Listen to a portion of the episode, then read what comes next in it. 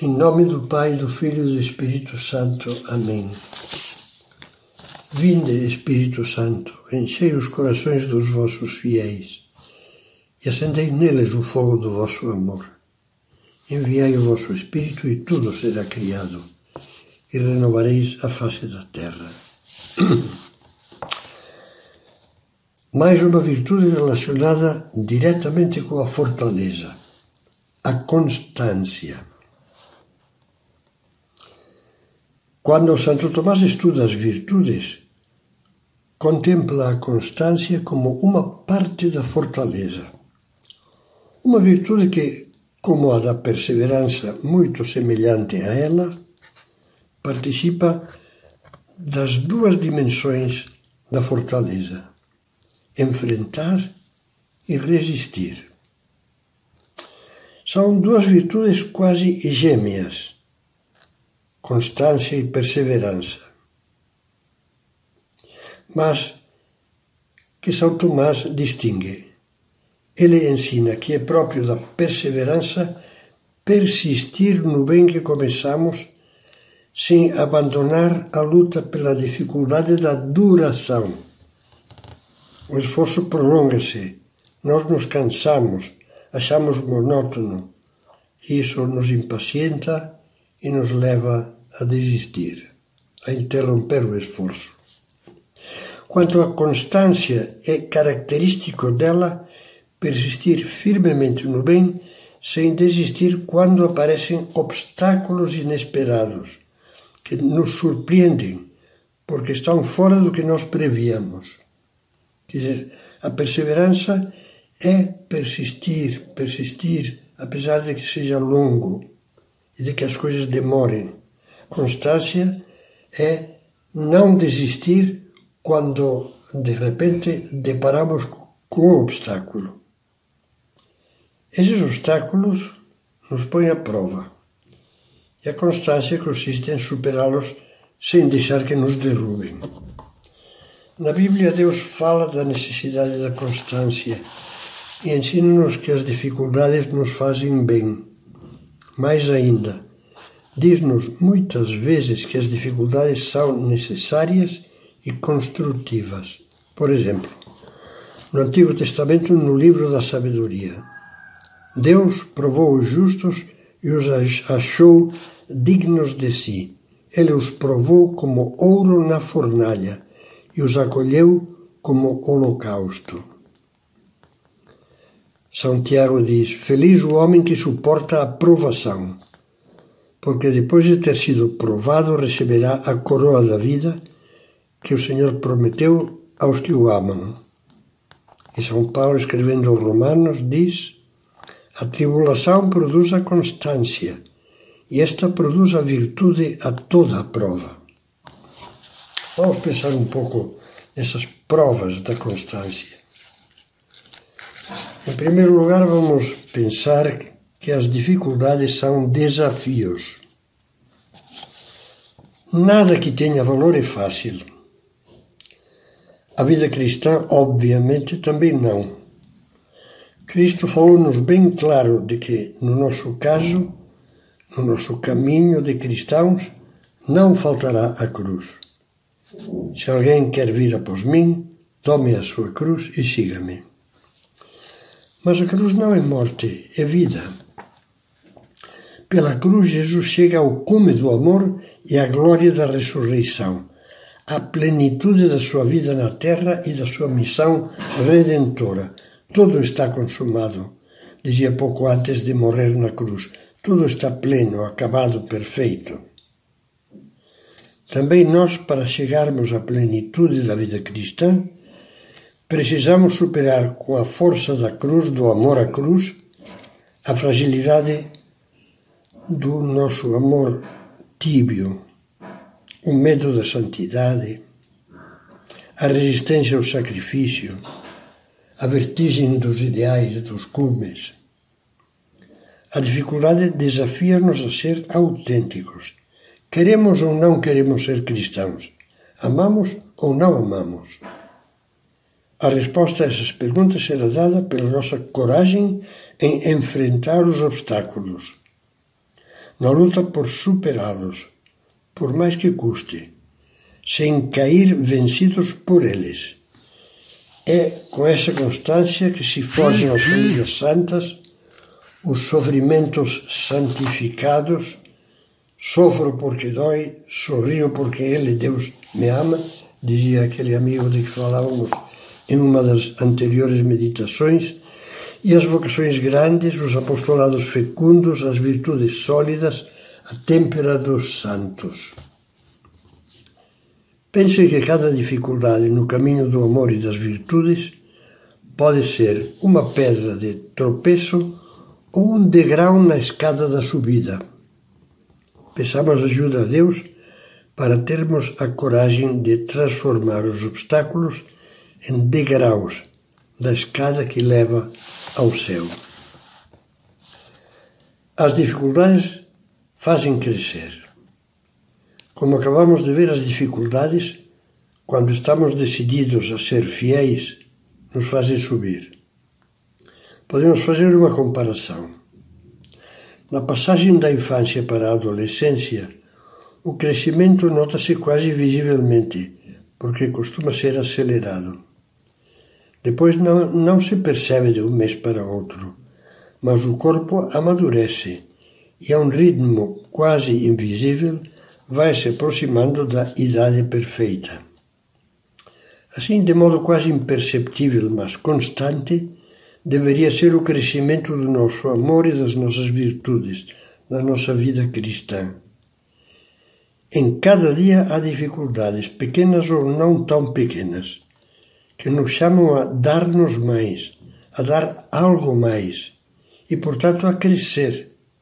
Pedem mais generosidade, mais mortificação, mais autodomínio, mais carinho, mais compreensão, mais oração, mais disponibilidade. Atrás de cada um desses mais sempre existe uma pedra de tropeço uma dificuldade que podia ter nos feito cair e retroceder, mas que nós, com a ajuda de Deus, transformamos num degrau para a nossa ascensão.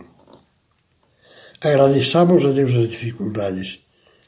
Sem, sem elas, ficaríamos sendo anões espirituais. É célebre o alerta que dava a esse respeito São Gregório Magno. Há alguns que querem ser humildes, mas sem serem desprezados. Que querem ser gastos, castos, perdão, mas sem mortificar o corpo. Ser pacientes, mas sem que, sem que ninguém os atrapalhe. Adquirir virtudes, mas recusando a luta que as virtudes trazem consigo. É como se não querendo saber nada dos combates no campo de batalha, quisessem ganhar, ganhar a guerra vivendo comodamente na cidade. As dificuldades nos purificam. Já vimos que a Sagrada Escritura, a Bíblia, fala das provações como de um crisol, onde o ouro da nossa alma se libera da escória e sai purificado. Na vida espiritual cristã é assim mesmo. Todas as dificuldades enfrentadas com constância nos purificam. Sobretudo as provações que Deus manda ou permite e que nós aceitamos com fé e amor unidos a Cristo na cruz. De maneira expressiva, São José Maria escreveu: Não te queixes se sofres. Lapida-se a pedra que se estima, que tem valor. Dói-te, deixa-te lapidar com agradecimento porque Deus te tomou nas suas mãos como um diamante. Não se trabalha assim um pedregulho vulgar. E acrescentava com a experiência de sua alma santa: a cruz está presente em tudo e chega quando menos se espera. Mas não esqueças que ordinariamente andam emparelhados o começo da cruz e o começo da eficácia. Um símbolo visível. No livro Recordações sobre Monsenhor Escrivá, Dom Javier Echevarria evoca um episódio que resume quase toda essa meditação. Lá pelo ano de 1954, ou 1955, chegou-lhe às mãos, a São José Maria, uma estátua de mármore, toda despedaçada.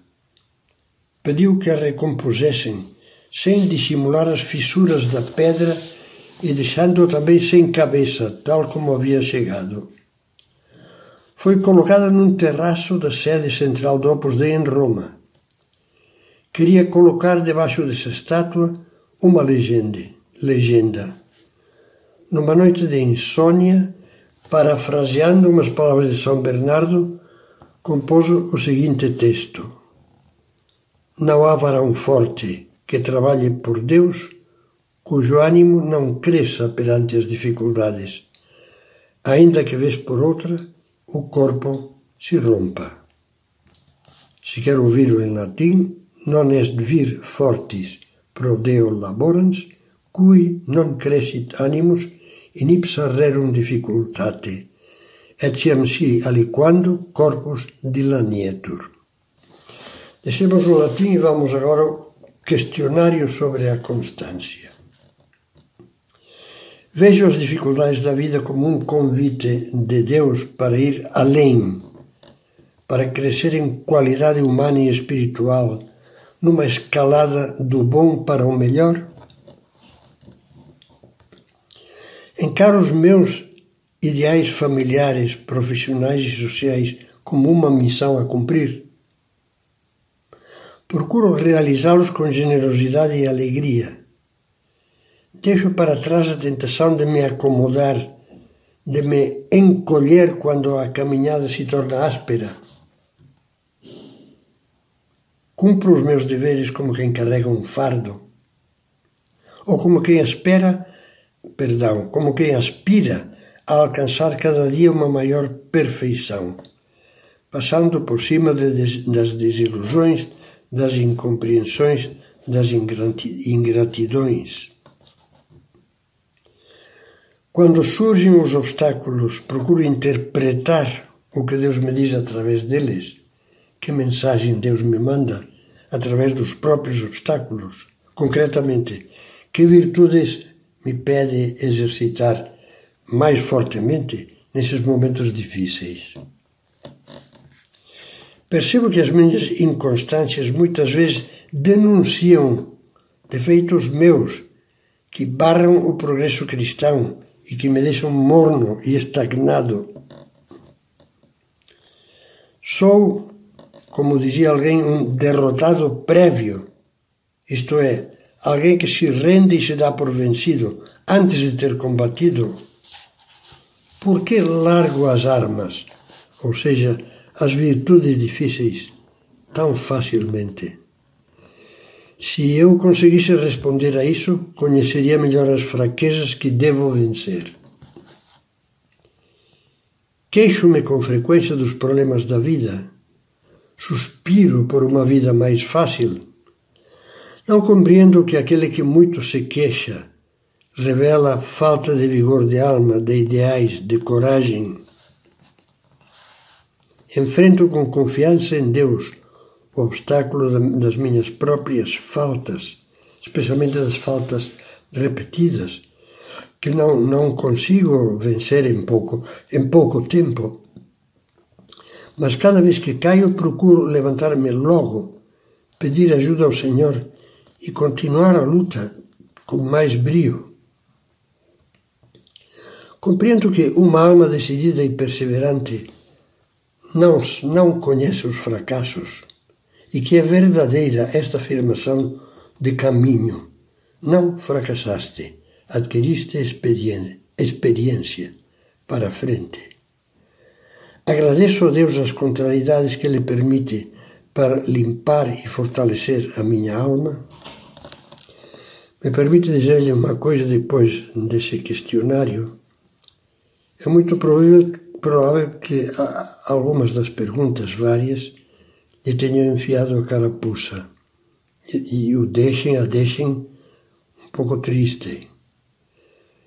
Não se esqueça de que tudo o que se refere à luta cristã, às virtudes do cristão, tem sabor de vitória por uma razão porque se procuramos lutar com amor, mesmo que falhemos muitas vezes, e nos damos conta, temos consciência de que só com a graça de Deus venceremos.